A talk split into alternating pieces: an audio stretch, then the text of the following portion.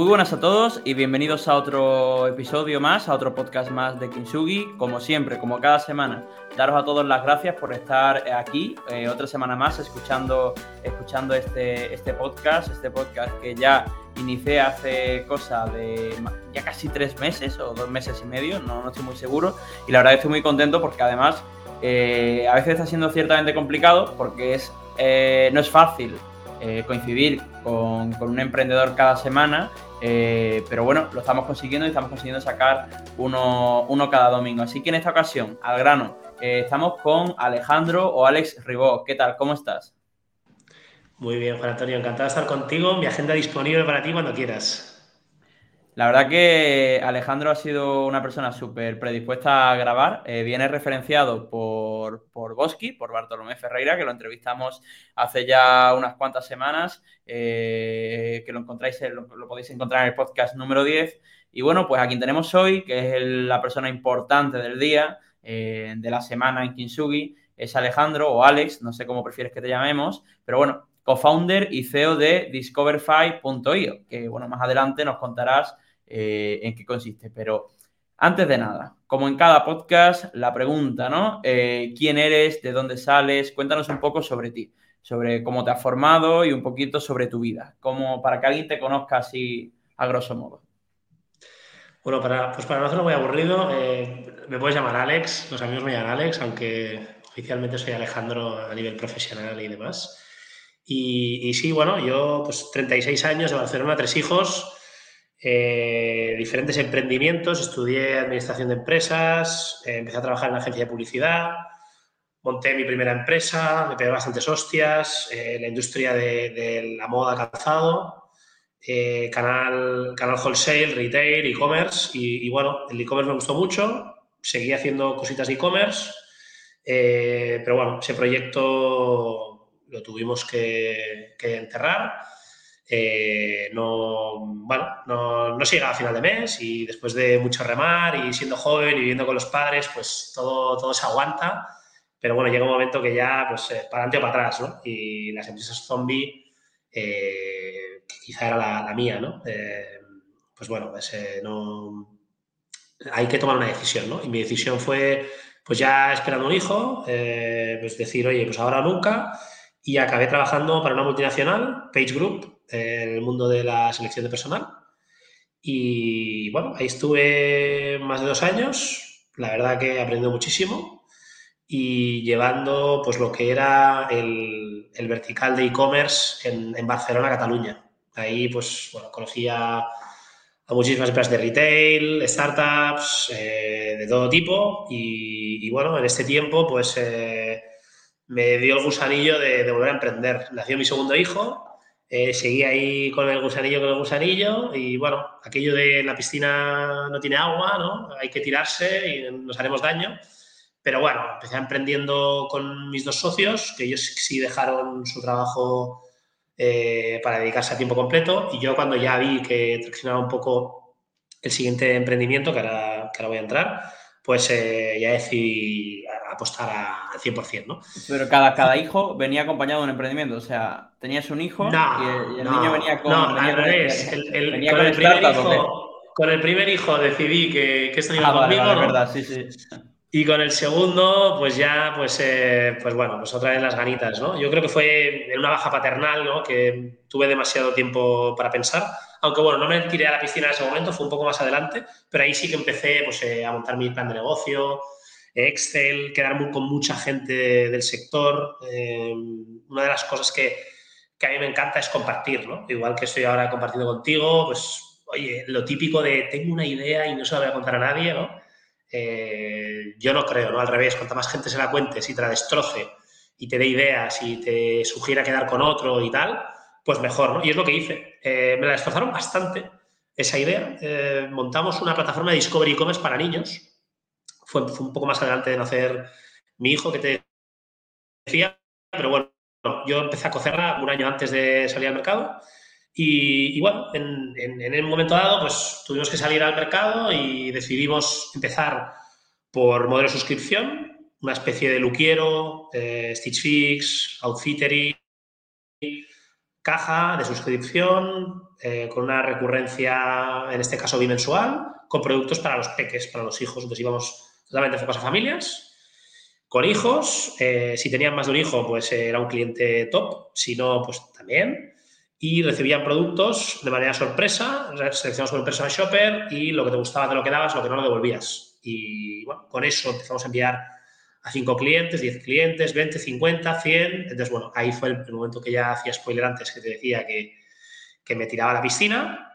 Y fue cuando empezamos a montar plataforma tecnológica. O sea, al principio era, eh, pues voy a estar por casa. Yo iba con, con una tarjeta de crédito, corte inglés, compraba los productos, que yo con mi poco criterio de padre, pues pensaba que iba a encajar a la gente. Me guardaba el ticket y si luego lo devolvían, pues me iba y iba a corte inglés, oiga, eh, mi dinero de vuelta, ¿no?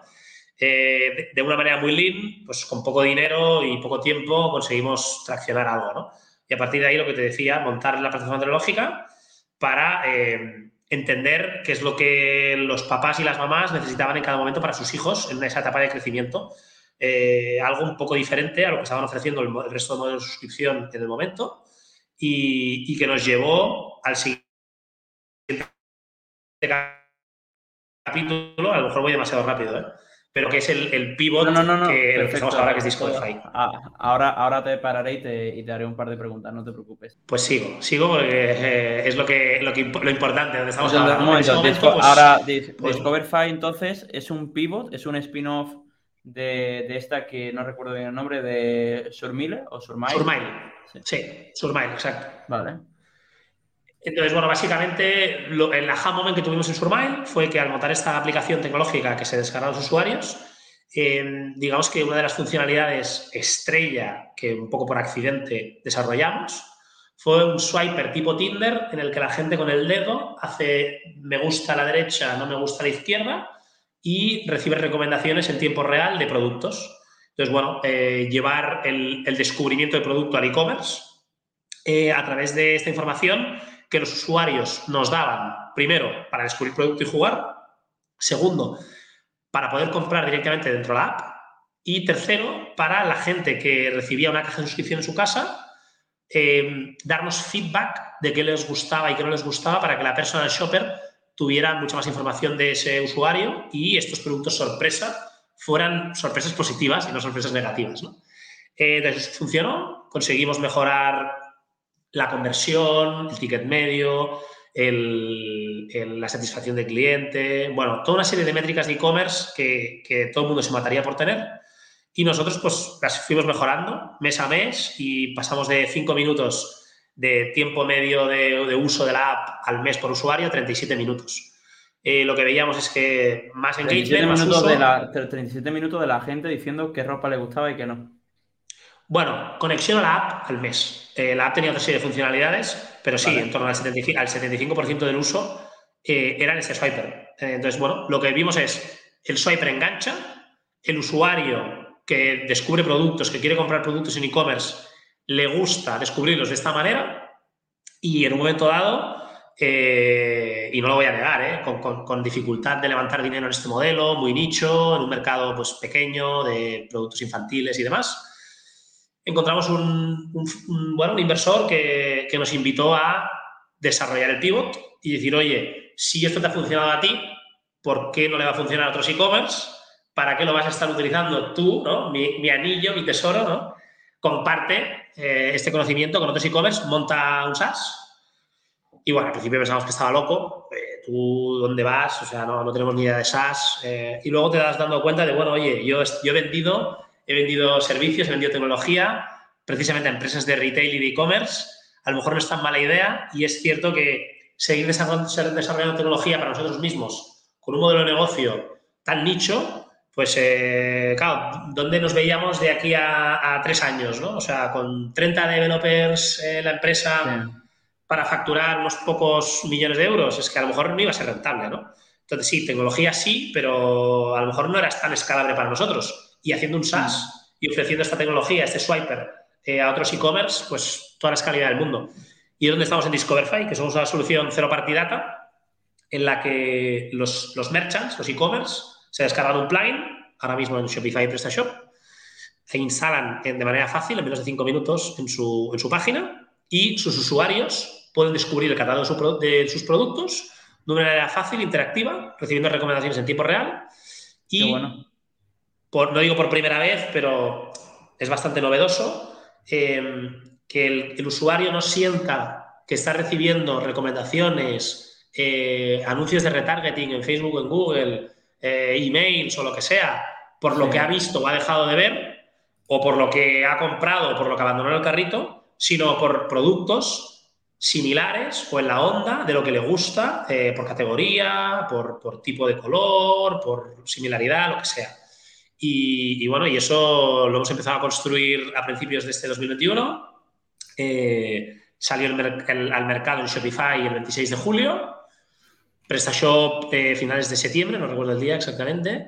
Y bueno, ahora ya lo han probado más de 30 e-commerce, eh, principalmente en verticales de moda, accesorios, joyería. Porque, veo que tú, veo que tú estás muy orientado a la moda. O sea, te tengo ahora mismo dos preguntas antes de que sigas y es. Sí, sí, sí. ¿En qué momento de tu vida, en qué, momento de tu vida sabes que eh, te das cuenta de que quieres emprender o nace en ti y no, y no recuerdas ese momento porque ya lo traías desde, pequeño? ¿Y por qué en el mundo de la moda? Es decir, ¿qué hace que, que Alex Ribot quiera, porque, claro, eh, las tres empresas o bueno, las dos, porque esto es un spin-off del anterior, no sé cómo, si tú lo denominas como tres startups, o dos, porque esta es un spin-off o un, un, pivot. Eh, las tres o las dos, como lo quieras decir, están orientadas al mismo mundo, al mundo del e-commerce y relacionado con la moda. Entonces, esas dos preguntas. ¿Cuándo sabes tú, cuándo te das cuenta que quieres emprender? Durante la carrera, hiciste la carrera directamente para aprender cosas que querías hacer en el emprendimiento, fue fruto de la casualidad y por qué en el mundo de la moda. Totalmente fruto de la casualidad. Eh, yo, yo no es que sea un fashion victim y que me encante la moda y tal. Pues sí, evidentemente, si no me gustara, pues no hubiera metido aquí, ¿no? Pero, pero no, yo, yo creo que, no sé, cuando yo tenía 16, 17 años, o sea, nadie hablaba de emprendimiento, nadie hablaba de startups. Eh, ahora, en los últimos años, pues sí, ¿no? En mi grupo de amigos, pues somos varios emprendedores y, nos hacen la broma, ¿no? Los emprendedores, los startuperos. Hace 15 años, eh, eras el buscavidas, el espabilado, el que casi casi incluso el, negativo. Y todavía, y todavía habrá gente que te dirá, estás perdido, no quieres saber nada de los pobres, ¿no? Lo típico, que se cree que, cobramos. Y, totalmente. O sea, yo creo, yo creo que mucha gente te, tenía emprendiendo pensando, bueno, no ha conseguido un trabajo en una multinacional como yo, ¿no? Y, no le queda otra que emprender, ¿no? Eh, entonces, lo que te decía, a mí el colegio no me lo enseñaron, en la universidad yo te diría que, menos, o tampoco. Eh, y a mí me vino, no sé, o de haberlo amado en casa, de, pues de ver que mi padre pues, se peleaba con sus empresas y que le iban mal, le iban bien, eh, pymes, eh, autónomo de toda la vida. Y, bueno, y por el lado de mi madre, pues más o menos también, ¿no? Empresa familiar, quizá de haberlo amado ahí. y luego, fruto de la casualidad, lo que has dicho tú, oye, tener inquietudes y tirar para adelante sin preguntarse cosas, ¿no? A veces inconscientemente, ¿no? Y la segunda, sobre el tema de la moda, bueno, ya, te lo he contestado, ¿no? Que, totalmente nada que ver. Lo que pasa es que sí que yo creo que cada decisión que tomas en la vida, ¿no? Luego tiene una consecuencia. Entonces, si yo no hubiera empezado a conocer la industria de la moda y vender a empresas de, atenderos a boutiques, como decimos los catalanes, eh, pues probablemente luego no hubiera acabado desarrollando un e-commerce, viendo que estos tenderos, pues eh, casi ninguno vendía online en el 2010, 2011. Eh, sí que había e-commerce, pero el pequeño comercio no tenía su propia página web, la mayoría, ¿no? y eso probablemente no me hubiera llevado luego a trabajar en, en PageGroup, pues siendo consultor de e-commerce. Y, luego, desde luego, toda la gente que he conocido por el camino me ha ayudado a acabar montando Surmile y ya no te digo lo que hemos descubierto en Surmile que nos ha llevado a montar Discoverify. O sea, casualidades o causalidades y, bueno, y así ha sido. ¿Cuánta, ¿Cuánta gente, cuántos socios sois en, en Discoverify? Somos tres socios.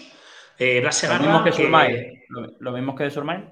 Casi, casi. Eh, o sea, sí, el pivot, o sea, tiene cicatrices, ¿no? Eh, positivo o negativo.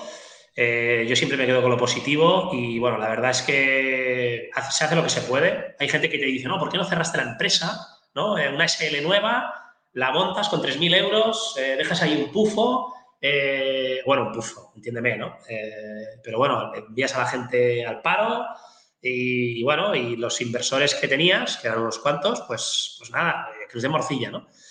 Y, bueno, si en vez de Discoverify esto se llamara, pues yo qué sé, cualquier cosa, pues te diría que a lo mejor sí, ¿no? Porque, pero eso no es un pivot. En nuestro caso hemos, hemos estado casi dos años desarrollando tecnología, descubriendo eh, qué es lo que los usuarios eh, quieren, tal, tener ese aha y llevarnos todo este know-how y todo este desarrollo, incluso con parte del equipo, a otra empresa nueva, lo encuentro un fraude total, ¿no? Y bueno, yo creo que en la vida eh, la palabra de una persona y los contactos y el mundo es muy pequeño eh, aunque a lo mejor como founders, pues, pues bueno, pues nos deja algunas cicatrices. Nos hemos llevado todos los inversores y, bueno, de hecho, Blas y yo, que somos dos de los founders que estamos en Surmile, seguimos. Blas lleva el área de ventas, yo llevo pues, pues la dirección general y con mucho foco en la parte financiera de inversores y la parte de producto. Y Martín, que era nuestro CTO, eh, que era un empleado, eh, pues en este nuevo proyecto, pues bueno, él picó de la primera línea de código y y éramos una empresa e-commerce que dependía de la tecnología, ¿no? Ahora somos una empresa tecnológica eh, que, sí o sí, si la tecnología no somos nadie, ¿no? Entonces, bueno, Martín es la pieza clave y por eso es cofundador y CTO de la empresa. ¿Cómo, ¿Cómo, os conocéis los socios, los de Surmile? Que bueno, ya más o menos entiendo la transición y creo que los oyentes entienden la transición hacia Discoverify, pero me gustaría saber cómo conoces a la gente con la que emprendes esta aventura. Esa inquietud que debido a la baja por paternidad empieza a nacer en ti, eh, ¿cómo, cómo, cómo, nace todo esto? Porque tú estás en un momento de tu vida en el que, como tú bien dices, estás reflexionando y decides lanzarte a una piscina, esté vacía o esté llena, pero ¿cómo encuentras a estos co-founders? ¿Cómo encuentras a esos locos que, que se suman a la idea? Pues eh, otra vez, causalidades o casualidades eh, con Blas. Estar en el momento, supongo que estar en el momento adecuado, en el sitio adecuado, muchas veces. totalmente. Con Blas nos conocimos en Page Group, eh, trabajamos juntos en la misma mesa, silla con silla, durante más de dos años. Y, bueno, yo creo que había admiración mutua del uno al otro. Y, y bueno, aunque él es ingeniero y yo pues he estudiado empresa, los dos somos muy comerciales. Él quizás un tío más ordenado, analítico eh, metódico y, yo pues soy quizá más creativo y bueno, cada uno tiene sus cualidades, pero bueno, yo veía en él pues, pues ese, ese talante que, que, que, se, que se hace falta para emprender y bueno, nos encontramos que él quería emprender. Él de hecho dejó su trabajo en Page Group para emprender otro proyecto. Y, tuve la suerte de que, bueno, pobre, no sé, yo creo que sí, que los dos hemos tenido la suerte, de que ese proyecto al final pues, eh, no se llevó a cabo eh, él quería montar una, cadena de, bueno, de restaurantes, dark store, etcétera, con, comida para vender en Globo, en Deliveroo, en todo esto de, de poke. Y, bueno, al final se dio cuenta de que él no conocía bien el mercado, sus socios tampoco, tenía el dinero, pero era todo muy complejo. Y, bueno, decidió no, no echarse para adelante con ese proyecto pero estaba con el gusanito de, o sea, yo no vuelvo eh, a poner un traje y una corbata y trabajar para una multinacional, yo quiero emprender, ya tomó la decisión, la decisión está tomada, si no es el proyecto Poke, será otro proyecto.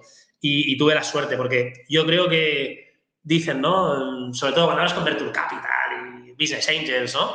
Equipo, tiene que ser un equipo balanceado, no sé qué, tal, tal, no sé cuántos, que muy complementario, que haya el socio tecnológico, el, que sabe de negocio, de business, comercial, bla, bla, bla, ¿no? Eh, sí, bueno, pero eso es bullshit. O sea, al final tú no vas por la calle y te encuentras con esa persona, ¿no? Al final te encuentras con la gente que te encuentras, en el momento que te encuentras y, no, no, te aparece un Mark Zuckerberg de repente, ¿no? Entonces, al final, pues a veces son amistades, eh, a veces es conocidos eh, y será como será, ¿no? Y luego, evidentemente, pues eso hará que el proyecto sea más invertible o menos invertible y, que la ejecución pues tenga más éxito o menos éxito. Eh, y en el caso de Martín, pues también es gracioso. Nosotros por haber trabajado en Page Group, llamamos a Marco Nesa, gran amigo, eh, que era pues, el número uno en conseguir perfiles tecnológicos en esa época, porque ya no está, ahora está en Factorial. Le mando un saludo desde aquí. Y, bueno, Mark en ese momento Factorial, que Factorial está, está, creciendo como joder. Bueno, que, pudiera, que pudiera. Y, en ese momento le dijimos a Marco, oye Marc, necesitamos a, un perfil líder del equipo tecnológico, primer, primer contrato, eh, alguien joven, con ganas, eh, y si además domina el stack en el que hemos desarrollado todo esto, pues mejor que mejor, ¿no? Porque nos había desarrollado toda la tecnología un, inversor que, bueno, que sigue con nosotros y que nos ha ayudado muchísimo. Eh, pero bueno, era una especie de tech for equity, o sea, ellos nos iban a ayudar en el inicio, pero luego todo el mantenimiento y todo el seguir construyendo el producto, pues no lo iban a hacer ellos activamente, ¿no?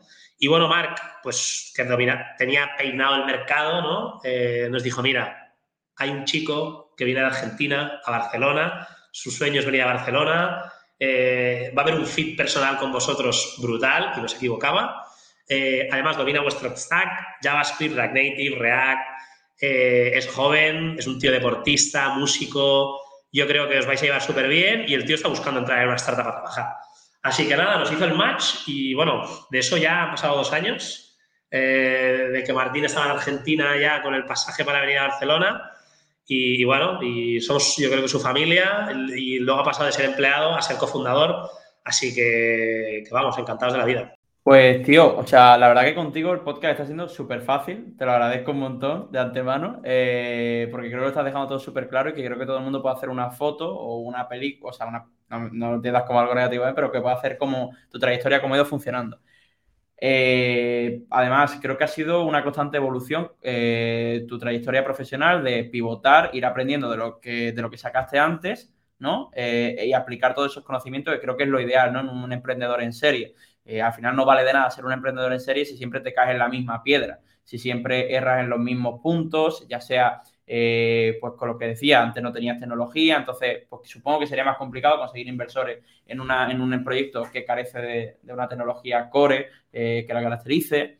y bueno, y otro tipo de, casuísticas. Entonces, ahora quiero preguntarte preguntas más de, de este podcast y es ¿Cuál ha sido tu peor momento emprendiendo? El momento puede ser tanto en Discoverify como, como en etapas anteriores o incluso puede ser más de un momento, pero momentos eh, siempre busco que haya transparencia porque al final eh, tenemos una tendencia a que los emprendedores solo decimos lo bueno que nos pasa y cuando alguien refleja un mal momento, la gente en vez de aplaudir esa, transparencia, muchas veces pues te siente como, mira el fracasado este, ¿no? Eh, entonces, mm, me gustaría saber, si quieres, claro, eh, ¿cuál ha sido un, momento, momento jodido? Un momento en tu vida que te hayas dicho, hostia, es que igual, igual no estoy dicho para emprender o igual tengo que replantear mi vida.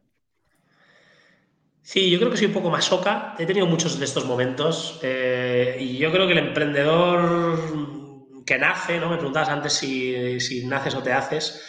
Yo creo que el que nace eh, lo soporta todo, ¿no? Y bueno, y ojo, nunca digas nunca de esta agua no beberé, ¿no? Pero yo la vida siempre me ha dado muchas hostias y bueno, hay veces que tardas más en levantarte, pero te acabas levantando, ¿no?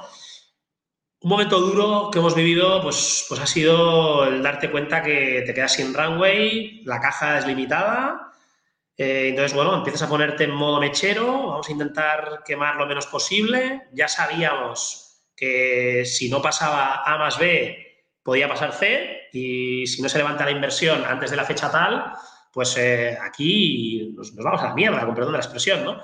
Entonces, bueno, cuando ves que llega el impacto, pues eh, te preparas, empiezas a, soltar lastre, en el, buen sentido de la palabra, ¿eh? o sea, dejar de invertir en Facebook Ads, bueno, tomar una serie de decisiones que reduzcan tu, gasto y tu, tu, quema de dinero cada mes y prepararte para el golpe. Eh, entonces, bueno, el golpe puede llegar suave, puede llegar, puede ser mortal, ¿no? Y, bueno, en nuestro caso, pues lo pudimos capear, pero bueno, llegar a final de mes y, no saber cómo pagar las nóminas y luego hablar con los empleados. ¿has tenido, has, tenido, ¿Has tenido esa situación de decir, estoy a día 28 y no tengo, no tengo dinero en la caja para, para pagar esas nóminas? Sí, sí, bueno, y, hemos hecho muchísimas trampas que, bueno, que tampoco voy a decir porque no, sé si... Y, tampoco quiero incentivar a que la gente las haga, pero, pero bueno, te puedes imaginar... No, pero, pero es que, joder, me Trabajando con un TPV y teniendo una tarjeta de crédito, la de cosas que se pueden hacer y, bueno, y las hemos hecho todas las posibles, primero por, por, pasar por, no cobrar nosotros eh, durante bastantes meses y, bueno, y por ir eh, trampeando con proveedores y, oye, pues eh, te, voy a, te voy a pagar el mes que viene y haciendo todo lo posible, ¿no? Es que sí, sí, es que es algo que la gente no suele decir, no suele coger y sincerarse de he vivido esta situación y es una situación que creo que es más normal de lo que nos gustaría reconocer en el mundo en el mundo startup. Y bueno, pues ahora para ir terminando, Totalmente. un buen momento. Totalmente. Un buen momento. Un momento bueno, un momento en el que tú digas, estoy en una nube. Pues yo diría que el momento más nube que he vivido, el otro día me, lo preguntaban y, yo creo que me arrepentí de contestar. Yo creo que el momento nube es darte cuenta, eh, o sea, encontrar un product market fit, aunque sea un mínimo product market fit cuando, cuando cada vez que teníamos eh, una operación eh, sonaba una campana eh, en la oficina, ¿no? Otro me decía que habían conectado un hardware, ¿no? Habían conectado una sirena a, su base de datos y cada vez que había una transacción sonaba la sirena hasta que fue una locura y no paraba de sonar la sirena, ¿no? En nuestro caso, em, yo creo que los mejores momentos son em, ver que el producto en el que llevamos remando mucho tiempo y hemos pivotado y, hemos, le hemos dado muchas vueltas de tuerca, em, que funciona, que la gente, los usuarios lo usan. Ah, y yo, para mí, el mejor momento es poder decir ya un, un merchant ha recibido un pedido. Eh, al principio era que tenían productos añadidos en el carrito. Eh, y luego ya era que tenían pedidos, ¿no? Y ver una casilla donde eh, este e-commerce ha facturado tanto dinero gracias a nosotros. Para mí eso, eh, hace seis meses era una utopía, era, bueno, ya veremos si tenemos dinero para hacerlo, si conseguimos eh, ejecutar nuestra visión y, ya veremos qué pasará y si la gente se descarga nuestra app y si todo esto acabará pasando, ¿no? Ahora, ¿no? Que ya ha pasado, bueno, es una etapa que quemas y yo creo que, no sé si es porque es muy reciente o qué, pero, pero creo que nos hemos dado cuenta de que hemos hecho el principio de algo grande. Pues tío, y por último lo que te pediría es, eh, ya para terminar, eh, si un consejo, un consejo que darías a un emprendedor que, está empezando, que se está planteando eh, empezar a emprender o que ya está emprendiendo, es decir, un consejo en general, como si tuvieses que dar un solo consejo a alguien. Hombre, a mí consejos me han dado mil y yo no sé quién para dar consejos, pero Uy, que se me cae el micro. Eh, pero yo siempre he montado muchas veces las cosas solo, ¿no? Y siempre he vivido mucho en, la soledad del emprendedor eh, y tragártelo todo para ti y no compartirlo, eh, sobre todo las cosas malas, ¿no? Y yo creo que ir acompañado, ya sea de cofundadores o de, o de colaboradores, inversores, o sea, gente con la que te hagan un poco de psicólogo, y pedir ayuda, pedir ayuda, pedir ayuda. O sea, solo no se va a ningún lado. Y el refrán ese, ¿no? De si quieres llegar lejos, ¿no? Me acompañado y tal. Yo, en mi caso, es el mejor consejo que puedo dar. O sea, si no tienes cofundadores, búscalos. Y si no los encuentras o al RQR de tú solo, pues al menos acompáñate de gente que, te asesore y te ayude. Pues, tío, pues eh, creo que es un gran consejo, sobre todo eso. Creo que casi todos los emprendedores que venimos aquí a Kinsugi coincidimos un poco en ese, en ese, en ese consejo en forma de tweet que rodeate de gente, pregunta, eh, forma parte de un ecosistema. Al final todos esos consejos terminan eh, radicando en lo mismo y es tener gente a tu alrededor que te pueda apoyar y a la que tú puedas apoyar en algún momento de, su camino, ¿no? Eh, y esto al final te sumará. Entonces, nada, solo me queda, Alex, darte las gracias por venir al programa, darte la enhorabuena por tu camino, que al final no es el camino que hemos visto con otros emprendedores, que es su primer emprendimiento. Estamos hablando de una persona que es su tercer proyecto o segundo, depende de cómo lo veamos, como hemos dicho antes. Y eso es que no me queda otra que darte la enhorabuena y darte las gracias por venir al programa. Bueno, a ti y nada, que, que sepas que tienes aquí un, fiel oyente, seguidor y encantado de haber estado aquí. Si alguien me quiere contactar, pues estoy en LinkedIn, eh, Alejandro Ribos Endón y, y bueno, y, y un placer y mucho ánimo con el podcast. Muchísimas gracias, Alex, y un abrazo. Hasta luego. Un abrazo.